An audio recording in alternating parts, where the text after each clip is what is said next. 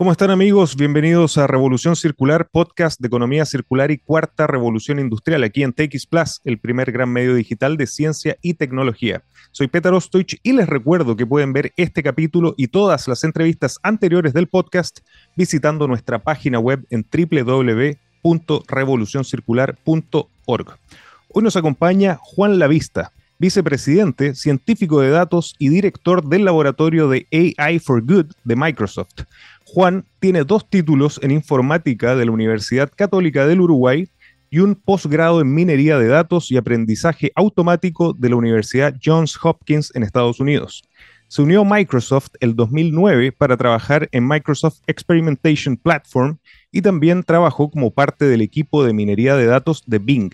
Actualmente es científico jefe y director del laboratorio de Microsoft AI for Good Research Lab, donde trabaja con un equipo de científicos de datos e investigadores en inteligencia artificial, aprendizaje automático y modelado estadístico, trabajando en los esfuerzos de Microsoft AI for Good. Estos esfuerzos incluyen proyectos en AI for Earth, AI for Humanitarian Action, AI for Accessibility y AI for Health. Juan está involucrado en el trabajo para definir la disciplina de ciencia de datos dentro de Microsoft y actualmente es el editor de Microsoft Journal of Applied Research. Juan, muy bienvenido a Revolución Circular. Muchas gracias, Peter. Muchas, muchas gracias por la invitación. Para nosotros, Juan, siempre es una alegría enorme contar con compañías comprometidas con la sostenibilidad, con la economía circular, que vuelven a nuestro podcast y hemos tenido el honor de ya contar en esta oportunidad con tres episodios en Revolución Circular con Microsoft. Eh, de hecho, vamos a dejar los links para que puedan ver los episodios anteriores, el capítulo 59 y el 103, donde hemos podido conocer sobre la importancia que tiene la sostenibilidad y la economía circular para la compañía, pero al mismo tiempo todo el aporte tecnológico que está haciendo Microsoft para ayudar a cuidar de nuestro planeta. Juan, ¿Por qué es tan importante la tecnología para cumplir los actuales desafíos de sostenibilidad que tienen nuestra sociedad y las empresas? ¿Y qué rol juega una tecnología que es muy importante y particular y que durante el podcast lo hemos visto repetidamente, la inteligencia artificial en este sentido? El rol de la, tecnología eh, pasa fundamentalmente por el hecho de que en, un mundo con 8 billones de personas, eh, eh, tenemos, el mundo tiene una, cantidad, una necesidad increíble de, usar recursos, de, usar energía, y, de alguna forma es esto lo que lleva la gran mayoría de los problemas que tenemos a nivel de sostenibilidad. El rol que cumple la tecnología es que, es que esta necesidad que tienen los, seres humanos en el planeta, las necesidades no van a cambiar, lo que va a cambiar es que gracias a la tecnología vamos a poder hacer que estos seres humanos sigan viviendo como viven hoy pero de una forma más sostenible. Y por eso el rol de la tecnología es tan fundamental, ¿no? Exactamente. Y, la, inteligencia artificial, que tú tienes un background y, espero un poquito más adelante en la, en la entrevista podamos ahondar un poquito más, pero el rol que juega, lo hemos visto en distintas industrias, pero desde Microsoft, ¿cuál es la perspectiva que tú crees en particular tiene esta, esta, esta tecnología? Hay muchos problemas que en el mundo, que el mundo tiene hoy que no los podemos, eh, digamos, que, la, inteligencia artificial es la eh, no solamente es una solución, sino es la única solución que tenemos para solucionar algunos de estos problemas. Es decir, en, áreas desde salud, inclusive sostenibilidad, inclusive el proyecto que, estamos trabajando ahora en la parte de sostenibilidad, muchos de estos proyectos requieren inteligencia artificial porque no, no, no hay otra forma de, solucionarlo.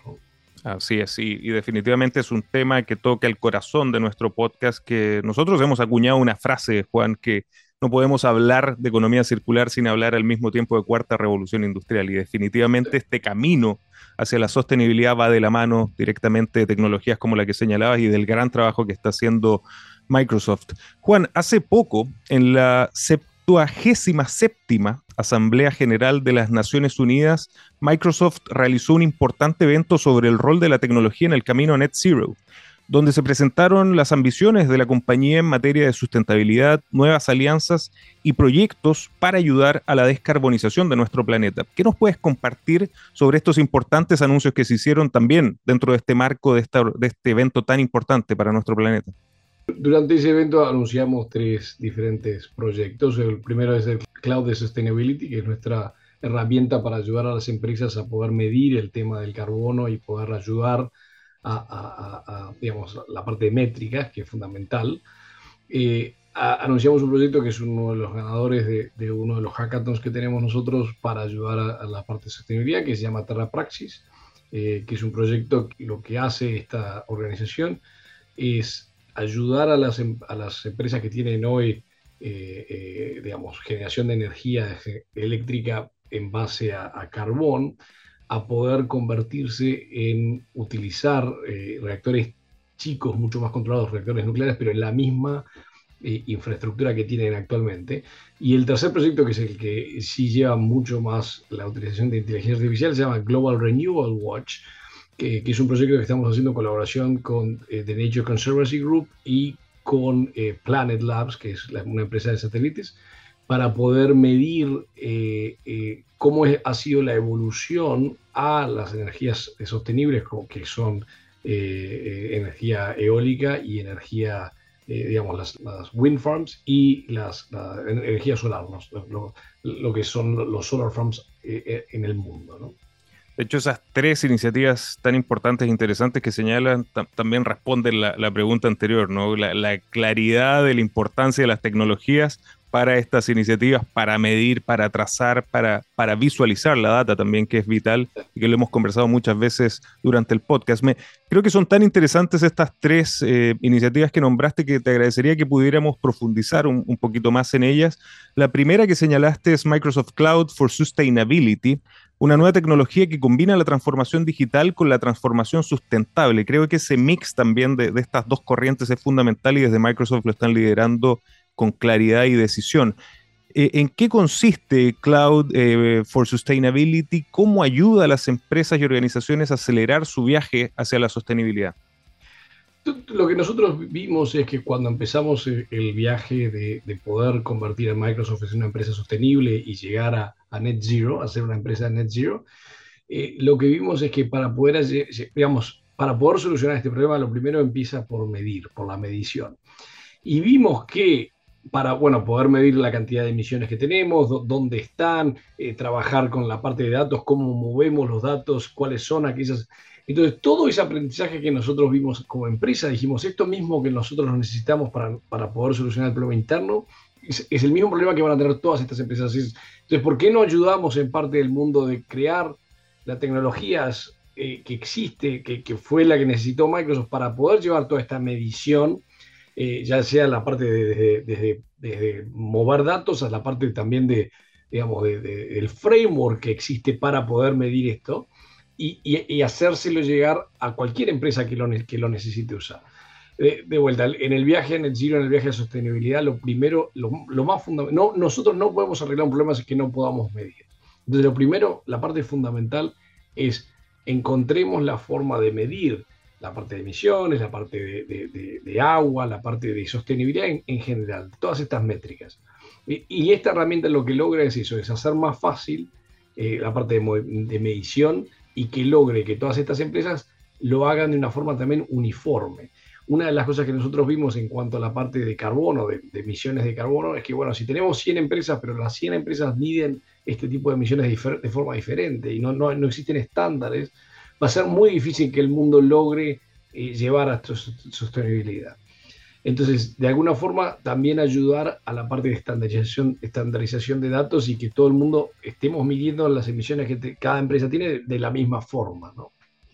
Importante punto el que señalas de la estandarización, porque realmente existen hoy muchas iniciativas, quizás también por la falta de tecnología que creo que Cloud for Sustainability va a resolver uno de esos problemas, facilitarlo, hacerlo más, más accesible para, para el público, pero a la vez estandarizar para que también haya una definición por industrias, por, por empresas de esta medición que es tan importante como la huella de carbono.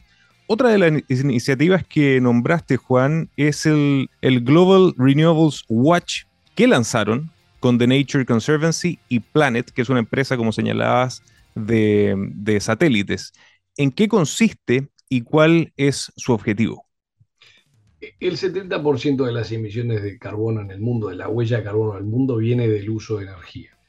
Entonces, a nivel mundial es, fundamental que aceleremos lo más rápido el poder, digamos, el poder convertir estas eh, fuentes de energía en fuentes de energía sostenibles, como por la, gran mayoría serían eh, eh, paneles solares o energía eólica, que es la que hoy estamos viendo que muchos, muchos países a nivel del mundo están, están adoptando para poder entender si hay un, progreso de esto, para, para, los países poder saber si están haciendo lo, correcto, necesitamos medirlo.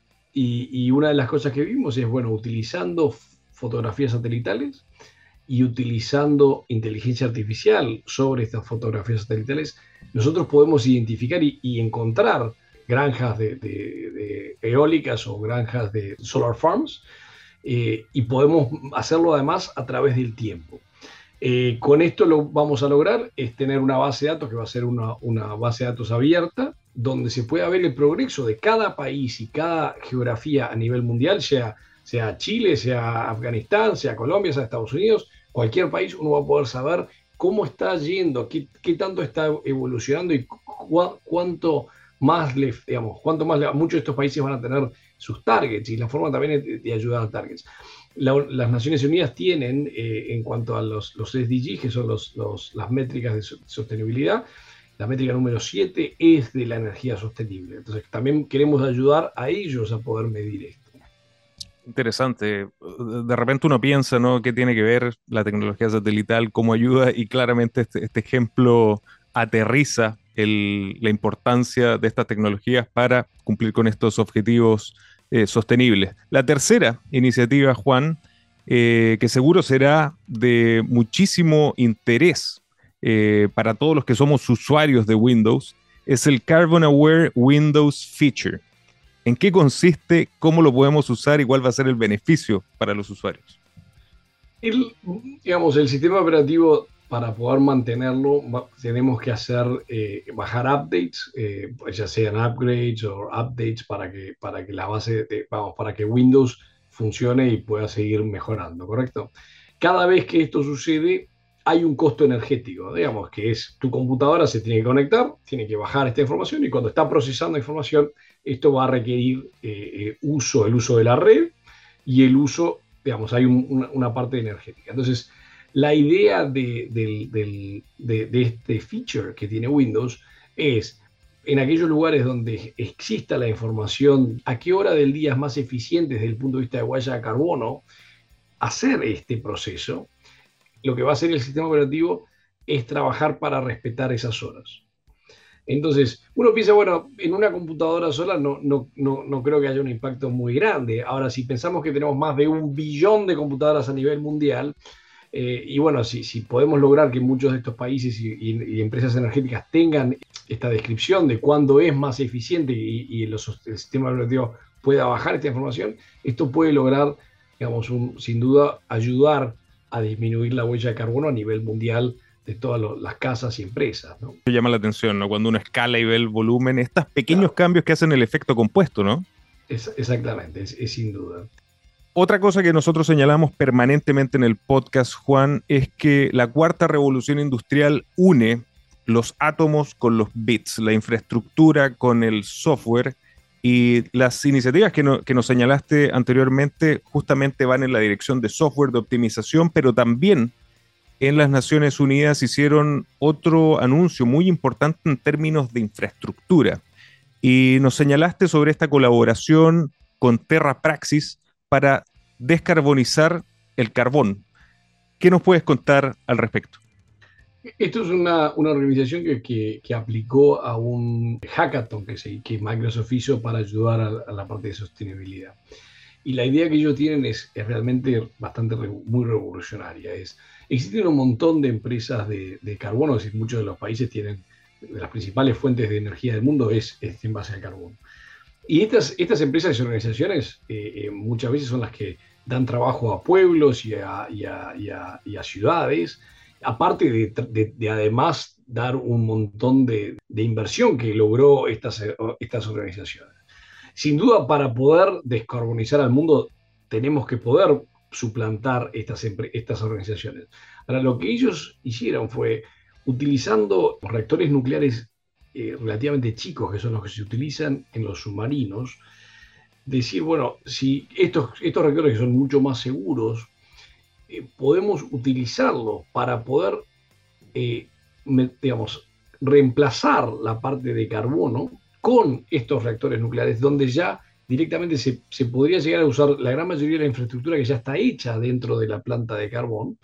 Seguramente además, eh, bueno, si bien va, va, a haber que cambiar un poco y reinventar un poco la parte de, de skills que la gente tiene, también pueda mantener la, la, cantidad de gente que está empleada en estas organizaciones. Y además, una vez que se logra esta transición, eh, la huella de carbono sería muchísimo menor. Entonces, por eso es que nos interesó cuando ellos lo presentaron en el hackathon y nos parece una organización, nos, parece una organización muy buena, una idea muy buena, digamos, ¿no?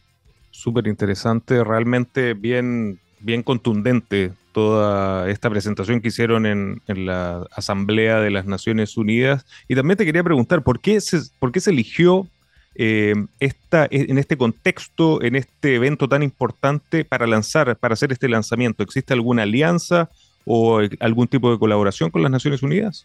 Nosotros trabajamos muy cercano a las Naciones Unidas en muchos, en muchos aspectos. La razón por la cual nosotros elegimos eh, eh, anunciarlo ahí es porque el problema del carbono es, un problema mundial.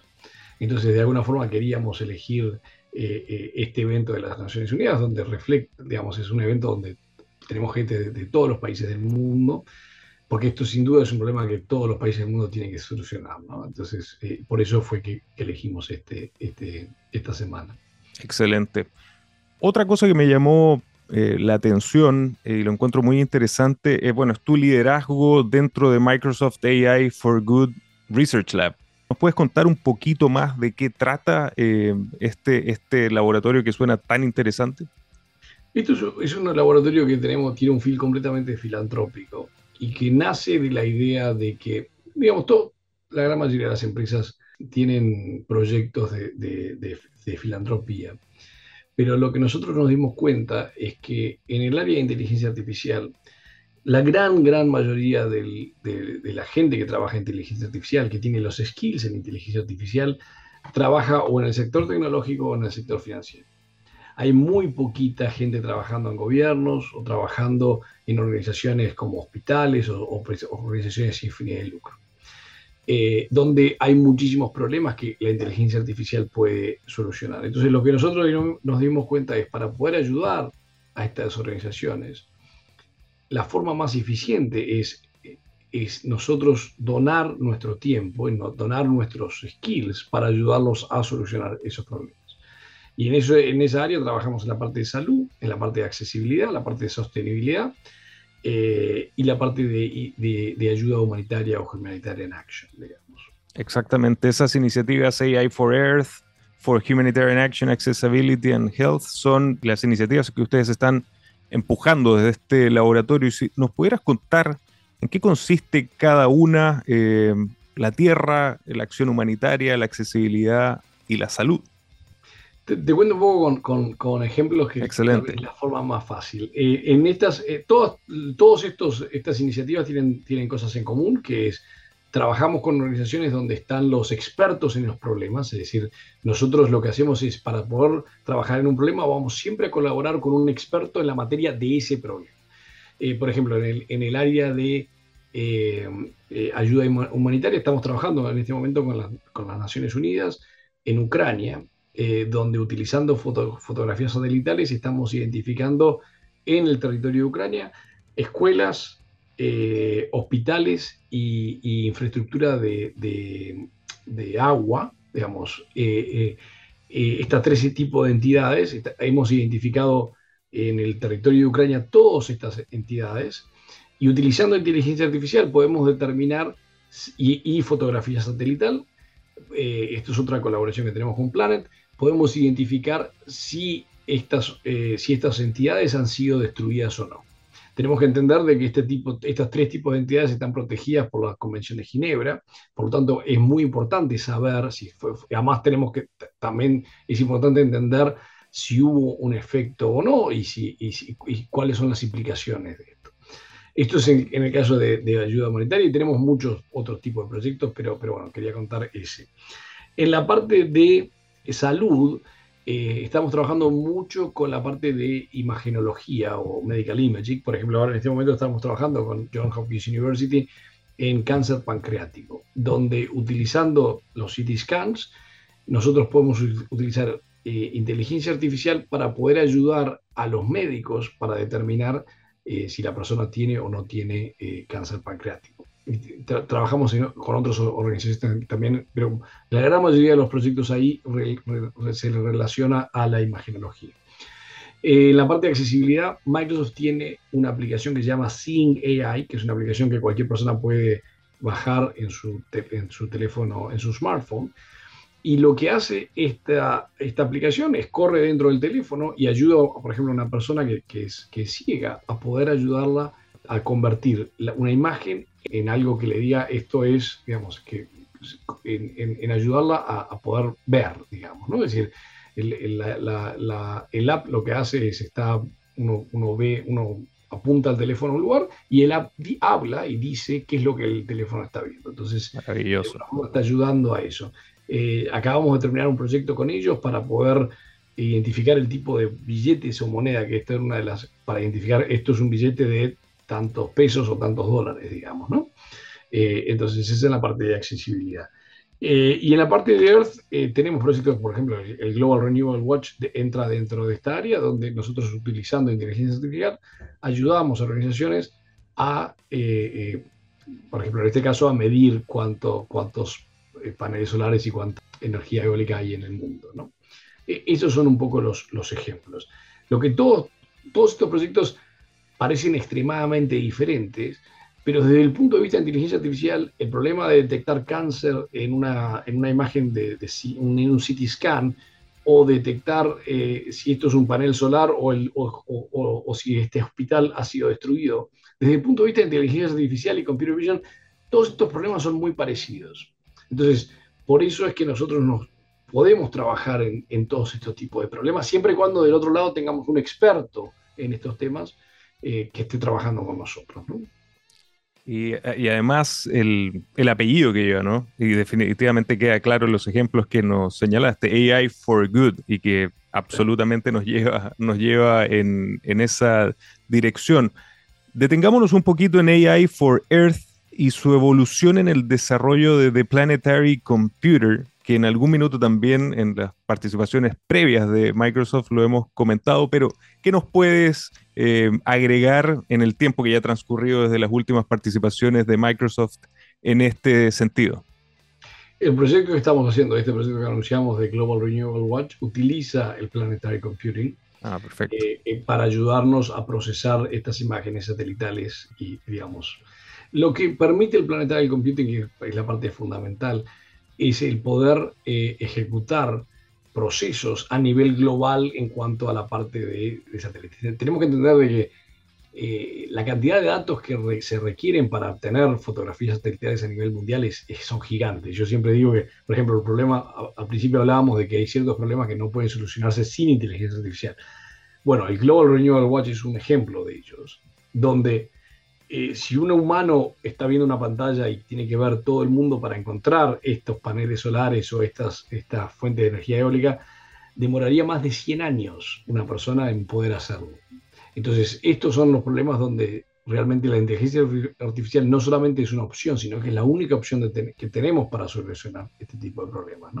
Y gracias al Planetary Computing se hace que esto sea mucho más fácil para los desarrolladores y los investigadores poder ejecutar este tipo de tareas. ¿no? Qué buen punto. Me, dejaste pensando con el que no, que crees que hay problemas que no pueden ser resueltos sino por la inteligencia artificial. Yo que vengo también de, desde la industria, justamente hago esa misma reflexión. Hay tantas variables en estos sistemas que son complejos, la relación entre proveedores, entre industrias, diferencias de materiales, calidades de materiales, eh, procesos, que es difícil pensar que algo que no sea la inteligencia artificial pueda resolverlo, ¿no? ¿Se podrá resolver los problemas de sostenibilidad, de economía circular sin inteligencia artificial? Bueno, digamos, si, uno ve, eh, es una buena pregunta. Eh, eh, no, sé si, la respuesta. Yo, yo, yo, quiero pensar de que la inteligencia artificial va a ayudar mucho. de vuelta, en el, caso de, todo lo que es la huella de carbono, hoy lo que tenemos, los principales problemas que tenemos que solucionar es cómo salirnos de la dependencia que tenemos del caso de petróleo o el carbón a nivel mundial, ¿no? Y, en eso nos, digamos, hay muchas otras cuestiones que van a ser más, más allá, mucho más allá. Pero sin duda, lo que, la esperanza que tenemos nosotros es que la inteligencia artificial pueda ayudar. En el caso de salud, por ejemplo, eh, un ejemplo que estábamos viendo la semana pasada, hay un problema que es retinopatía diabética, que es eh, un tercio de la gente que sufre diabetes puede terminar con retinopatía diabética, es el principal, la principal causa de ceguera a nivel mundial. Y más de 450 millones de personas sufren de, diabetes a nivel mundial. Y, el mundo solamente tiene 200.000 oftalmólogos. Entonces no hay forma, no hay absolutamente forma. esto ya no pasa por un tema económico, pasa de que no hay recursos para poder ni siquiera diagnosticar el problema de retinopatía diabética, que es el principal, la principal causa de ceguera en el mundo a nivel de, gente que está trabajando, es retinopatía diabética. Bueno, hoy modelos, algunos desarrollados por nosotros, pero también algunos desarrollados por otras instituciones, ya pueden detectar la retinopatía diabética en función de las fotografías al, mismo nivel eh, que un muy buen oftalmólogo. Entonces, estos, estos son ejemplos donde la inteligencia artificial realmente no solamente es, es una solución, sino que es la única solución que tenemos para poder ayudar a estos problemas. ¿no? Qué buen ejemplo. Definitivamente hay un límite físico que la tecnología nos permite sobrepasar con la optimización y definitivamente con herramientas como la inteligencia artificial. Juan, una, una pregunta que me quedó dando vuelta eh, sobre el Microsoft Journal of Applied Research. Primera vez que lo escuchaba y te agradecería que nos contaras un poco en qué consiste, porque por, lo menos por el nombre lo encuentro extremadamente interesante. Esto es un, esto es un journal que nosotros, eh, digamos, que yo creé hace ya ocho años y que de alguna forma lo que tenemos es un journal interno en Microsoft. Eh, ahí nosotros publicamos nuestros, nuestras investigaciones y cosas a nivel de, de, Microsoft, aquellas cosas que nosotros no podemos publicar eh, por fuera de Microsoft. Ah, perfecto. Y lo que hace es logra que eh, la gente pueda tener, digamos, pueda ayudar a entender cómo dentro de un, digamos, puede avanzar dentro de Microsoft eh, y puede además ayudar a colaborar y a mejorar soluciones. Por ejemplo, si yo estoy haciendo, trabajando para detectar bots o o, ransomware en un producto, seguramente haya otras, otras personas de Microsoft que estén trabajando en el mismo problema. Lo que logra esto es, primero, tener, eh, ayudarse entre todos, pero además ayudar a que grupos que están trabajando en los mismos problemas dentro de Microsoft puedan colaborar y puedan entender y puedan mejorar en cuanto a lo que se, se publica. Qué interesante. Nos dejaste ya con, con, con, la curiosidad de saber, porque me imagino deben ser los proyectos de última generación que están desarrollando en Microsoft. Juan, lamentablemente se nos va el tiempo extremadamente interesante la conversación y desde ya felicitaciones por todo lo que están haciendo desde Microsoft por el desarrollo sostenible. Y te quería preguntar dónde podemos invitar a las personas que nos siguen desde todo el mundo a conocer más sobre Microsoft y su compromiso con el planeta y la humanidad. Lo que puedo hacer es que te puedo dejar los mails, los, los links para que los pongas. Lo ponemos aquí abajo. Exactamente, el link a mi departamento que se lee For Good Research Lab y también te puedo pasar eh, a la página de For Good de Microsoft y la, la, página de sostenibilidad. Y por último, al, al Global Renewal Watch que, que, todavía no está lanzado, pero digamos, todavía, ya estamos en Private Preview. La gente puede suscribirse para ver el Private Preview. Excelente. Para todos los que nos ven y nos escuchan, los links van a quedar en la descripción del video y, y del podcast. Así que, bueno, Juan, Muchísimas gracias y felicitaciones por el gran trabajo que están haciendo, las puertas abiertas de Revolución Circular y sigan, sigan adelante. Muchísimas gracias por la invitación. Y a, ustedes amigos, muchísimas gracias por acompañarnos y recuerden que los espero la próxima semana con otro gran caso de economía circular y cuarta revolución industrial. Nos vemos.